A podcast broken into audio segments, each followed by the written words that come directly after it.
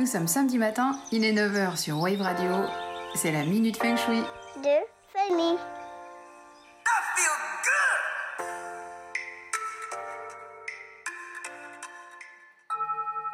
Il est assez fréquent ces derniers temps d'entendre qu'en 2024, on passe dans une nouvelle ère. Cela fait écho à de nombreuses théories sur les cycles dans l'histoire et de l'histoire. De conjectures en analyses diverses et variées, il est difficile de faire le tri entre des référentiels sérieux. D'autant que notre conception judéo-chrétienne a une vision linéaire du temps et non pas cyclique. Pourtant, la cyclologie ne date pas d'hier. Déjà, la conception védique du temps, basée sur un rapport cosmogonique du monde, divise le temps en quatre âges. Cette approche est encore développée aujourd'hui dans l'hindouisme et le bouddhisme. On retrouve par ailleurs une vision cyclique chez les gréco-romains, dont Hésiode fait la démonstration dans Les Travaux et les Jours. Les alchimistes eux aussi corroborent les cycles, comme Fulcanelli, qui développe ce point de vue en prenant appui sur la Bible dans son ouvrage Les demeures philosophales. Un japonais, Mikio Kushi, dans le livre de la macrobiotique, pense aussi qu'il existe une spirale de l'histoire basée sur des principes éternels de l'ordre infini de l'univers qui fait que le monde progresse en spirale avec un début et une fin. Cette spirale progresse de l'extérieur vers l'intérieur, les cycles qui la composent s'accélérant de plus en plus et devenant de plus en plus courts, la spirale se rétrécissant. Et quand on arrive à la toute fin, il y a une forme de dégénérescence de l'humanité, mais dans le même temps, une nouvelle orientation de civilisation qui vise à construire un monde de santé et de paix par l'unification de tous les facteurs antagonistes des affaires humaines. On peut le décrire comme le commencement d'une civilisation spirituelle qui serait dominée par le mouvement centrifuge se déplaçant depuis le centre de notre spirale historique vers la périphérie en formant une spirale tournée vers l'extérieur. Et Mikukushi promet alors de belles heures pour l'humanité. Ouf Mais plus près de nous, certains historiens ont mis en évidence la répétition par période de cycle, notamment Christian Turpin, qui a comparé ce qui est arrivé en termes d'événements majeurs dans la Rome antique et aux États-Unis. Il est d'ailleurs l'auteur de la théorie de l'événementialité. Par la suite, la cyclologie New Age fait un mix des spiritualités orientales et occidentales et élabore une théorie hybride qui divise les périodes en ère et en âge.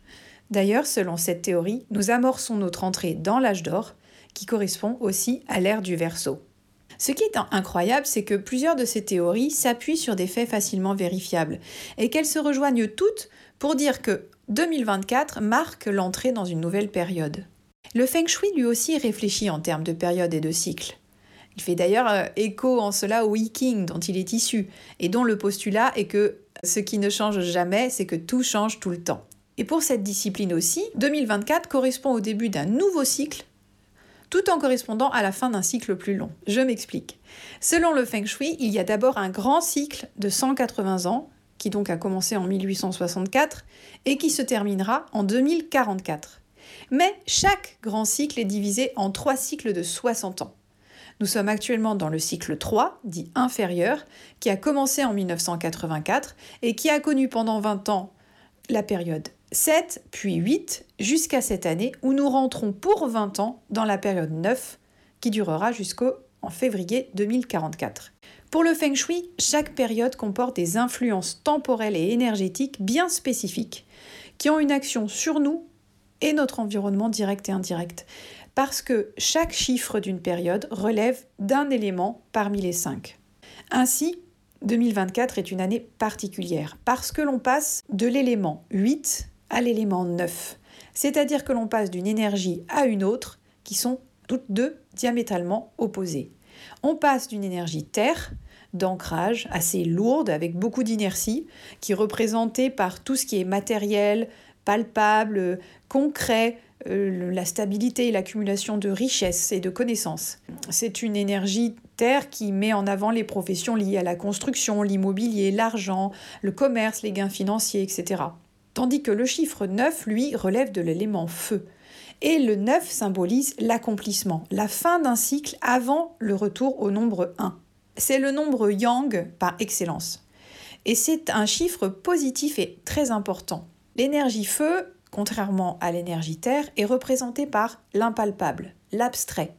Et soutient l'ésotérisme, la spiritualité, les métiers liés à la lumière, à la visibilité, qui sont en rapport avec l'intelligence artificielle, les médias, les arts et la culture, le numérique, euh, les réseaux sociaux, avec une information qui circule de plus en plus vite. Et tout ce qui est bien-être, santé, développement personnel, selon le Feng Shui, prendront à partir de 2024 encore plus d'ascendant. C'est une période de mouvement où tout, dit-on, va s'alléger, mais avec un certain manque d'ancrage.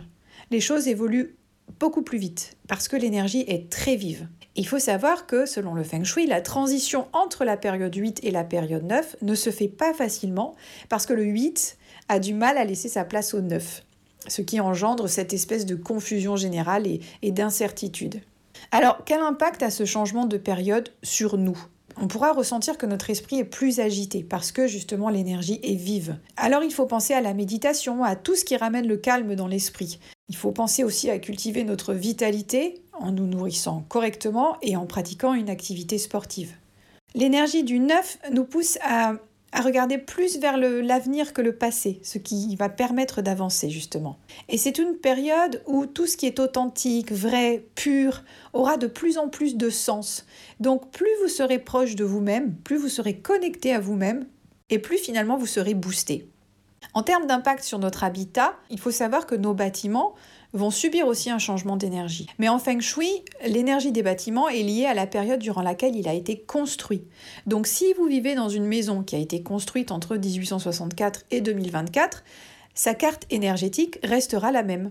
Si par contre vous aménagez dans une toute nouvelle maison euh, finie après, fin février, après février 2024, alors la carte énergétique sera celle de la période 9. D'après le Feng Shui et suite à cette période de transition, vous pouvez ressentir des changements chez vous et en vous. Vous pouvez toujours effectuer euh, des changements dans votre habitat en modifiant certains meubles de place par exemple ou certains éléments de déco. Pas besoin de casser des murs, hein, mais euh, juste repositionner certaines choses. Mais dans tous les cas, suivez votre instinct, restez ancré et puis apprécions chaque journée comme un cadeau. Sur ce, salut et bon week-end. La mini de famille. Retrouvez-moi tous les samedis matins à 9h sur Wave Radio, podcast en ligne sur waveradio.fm.